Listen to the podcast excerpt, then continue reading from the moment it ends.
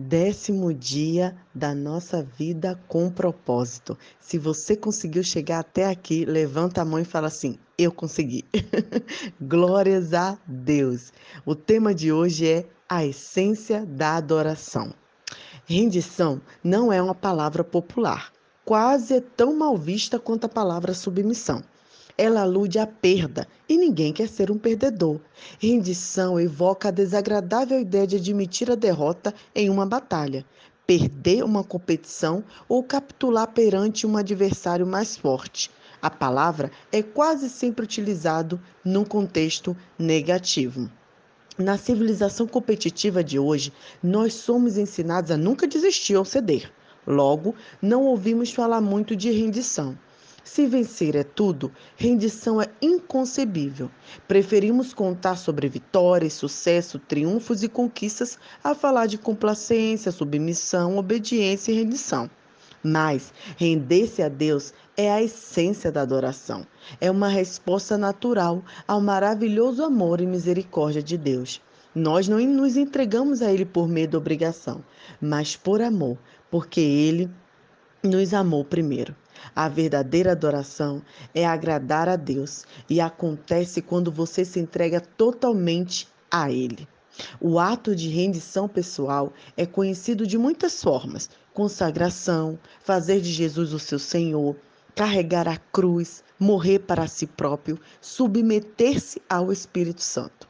O que interessa é você fazê-lo e não a forma de você chamar esse ato. Deus quer a sua vida toda ela. 95% não é o suficiente. Mas existem algumas barreiras que nos impedem dessa total rendição: medo, orgulho e a falta de compreensão. E aí a gente começa a pensar: posso confiar em Deus? A confiança é um ingrediente essencial para que você se renda.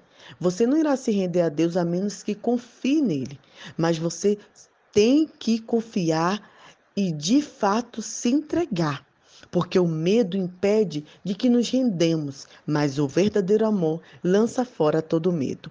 Quanto mais você se der conta de quanto Deus o ama, mais fácil será para você se render. A maior expressão desse amor é o sacrifício do Filho de Deus por você.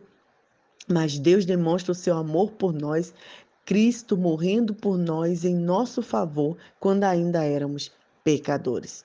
Precisamos também, para nos entregarmos e nos render, admitir nossas limitações. Essa é a segunda barreira para uma total rendição que é o nosso orgulho. Não queremos admitir que somos apenas criaturas e que não estamos no controle de coisa nenhuma. Esta é a mais antiga das tentações. Serei como Deus. Esse desejo de ter o controle completo é a causa de tanto estresse em nossa vida. A vida é uma luta, mas o que a maioria das pessoas não percebe é que, como Jacó, nossa verdadeira luta é com Deus. Ve muitas vezes nós queremos ser Deus e não há nenhuma chance de ganharmos essa luta. E a pandemia, né, queridos, veio para nos mostrar isso, que nós não temos o controle de nada, nós não sabemos o dia da manhã, nada é, está certo em nossa vida. Né? É um grande, é um ledo engano a gente achar que nós podemos planejar qualquer coisa e que tudo vai acontecer exatamente quando, como nós queremos. Nós não somos Deus, nem jamais seremos. Nós somos humanos. E é quando tentamos ser Deus que acabamos mais parecidos com Satanás, o qual quis a mesma coisa. Precisamos aceitar nossa humanidade intelectualmente porque muitas vezes nós não aceitamos emocionalmente. Quando diante de nossas limitações, a gente reage irritado, com raiva, com ressentimento. Isso não significa rendição. Rendição significa se entregar a Deus, mas não de forma passiva, Quanto mais deixamos que Deus assuma o controle sobre nós, mais autêntico nos tornamos, pois é Ele que nos fez. Ele nos inventou de todas as diferentes pessoas que eu e você tensionamos ser. É quando me viro para Cristo e me rendo à sua personalidade que pela primeira vez eu começo a ter a minha própria. A rendição, queridos, se manifesta mais claramente na obediência e na confiança. Quando, após uma noite de fracasso na pescaria, Pedro foi um exemplo de rendição. Jesus chegou e pediu para ele lançar a rede. E ele disse: Mestre, nos esforçamos a noite inteira e não pegamos nada mas porque és tu que está dizendo, vou lançar as redes. Pessoas que se entregaram a Cristo obedecem à palavra de Deus, mesmo que ela não faça sentido. Esse é outro aspecto da redição total, a confiança. Abraão seguiu as orientações de Deus sem saber aonde isso levaria. Ana esperou o momento perfeito estipulado por Deus, sem saber quando aconteceria. Muitos esperam um milagre, sem saber como seria possível. José confiou seus propósitos de Deus, sem saber o porquê das circunstâncias que desenvolviam aquela forma. Você sabe que se rendeu a Deus quando depende dele para resolver as coisas, em vez de insistir em manipular outras pessoas, forçar sua programação diária e controlar a situação. Eu lembro que nós estávamos programados, eu sempre é, dou esse exemplo aqui nas devocionais, porque isso foi algo que me marcou muito. Nós estávamos com tudo certo e programado para virmos a Moçambique em agosto de 2018, quando fomos convocados para uma reunião e fomos informados que não teríamos como vir nesse tempo. E eu fiquei completamente frustrada, chateada, arrasada. Eu queria estar no controle da situação. Eu, eu recitava o versículo que eu mais gostava, que era entregue-se ao Senhor, espere pacientemente por Ele, mas no fundo eu não tinha entregado, no fundo eu não tinha confiado. Na verdade, eu queria estar no controle, eu queria fazer a minha programação, eu queria que tudo acontecesse como eu tinha planejado. E foi nessa forma, quando Deus mudou os planos, que eu percebi que eu precisava me render ao Senhor. Eu percebi que eu precisava é, colocar a minha fé em prática, me entregar, deixar de lado tudo que outras pessoas iam falar ou pensar, mas confiar nos planos de Deus para a minha vida. Para muitas pessoas também, o mais difícil de entregar a Deus é o dinheiro. Elas pensam assim: quero viver para Deus, mas também preciso ganhar dinheiro suficiente para viver comodamente e me aposentar algum dia. Deixa eu te dar um recado, querido. A aposentadoria não é o objetivo de uma vida entregue a Deus, porque ela compete com Deus para ser o principal alvo dos cuidados de sua vida. Não estou querendo dizer que você não tem que se organizar financeiramente, mas esse não é o real objetivo. Vocês não podem servir a Deus e ao dinheiro, e onde estiver o seu tesouro, aí também estará o seu coração. Quantas pessoas eu conheço, quantos líderes maravilhosos, quantos eh, servos de Deus que têm o chamado para vir para outro país transcultural, mas não consegue se render ao Senhor, se entregar, confiar justamente por conta do dinheiro. Tem medo de não ter o sustento, tem medo de ficar sem emprego, tem medo de faltar algo para os filhos, tem medo de faltar algo para a família. Queridos, deixa eu falar uma coisa aqui muito particular. Isso não estava no script, isso não está escrito. Isso o Espírito Santo me conduziu para falar agora. Nesse tempo que estamos aqui em Moçambique, fará três anos, nunca nada nos faltou pela provisão de Deus, porque Deus é o Senhor provedor tudo o que precisamos do básico para viver, o Senhor tem nos oferecido.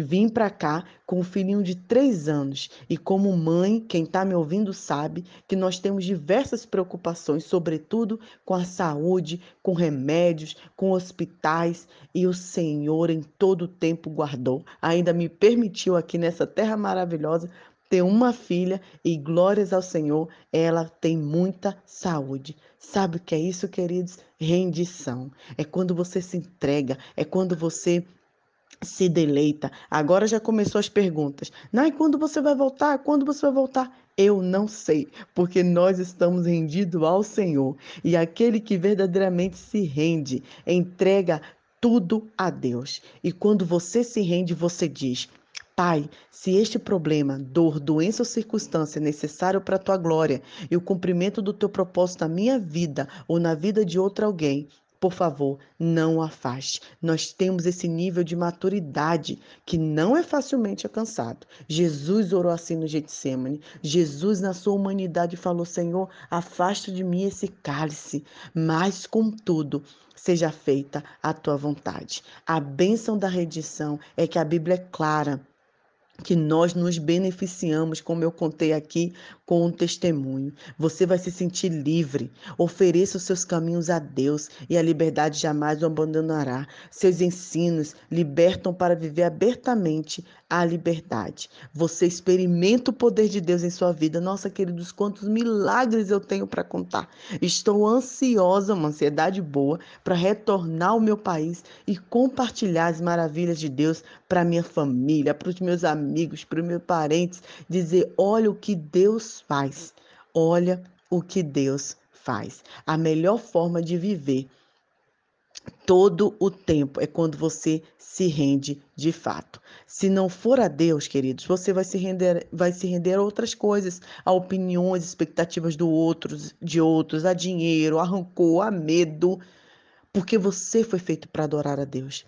E se você fracassar em adorá-lo, você criará outras coisas para as quais entregará a sua vida. Você, lembre-se, não é livre para escolher a quem se entregará, mas você é até livre para escolher quem se entregará, mas não é livre dessas consequências. Render-se a Deus não é a melhor maneira de viver, é a única maneira de viver. Nada mais funciona. E eu quero concluir dizendo que entregue completamente a Deus, se entregue ao Senhor, se deleite ao Senhor. Se Deus tiver de fazer uma profunda obra em sua vida, ele vai começar por aqui. Então entregue tudo a Deus, os arrependimentos do passado, os problemas do presente, as ambições do futuro, seus medos, sonhos, fraquezas, costumes, mágoas e traumas. Ponha Jesus Cristo na direção da sua vida e tire as mãos do volante. Não tenha medo. Nada sobre nada sobre o seu controle poderá ficar descontrolado. Controlado por Cristo, você pode dar conta de qualquer coisa. Você será como Paulo. Eu estou pronto para tudo, à altura de qualquer desafio, através dele que infunde uma força interior em mim. Ou seja, sou independente na dependência de Cristo. Quais áreas da sua vida você está tentando evitar e entregar nas mãos de Deus? Que Deus abençoe seu coração e que essa mensagem fale profundamente em você. Grande abraço.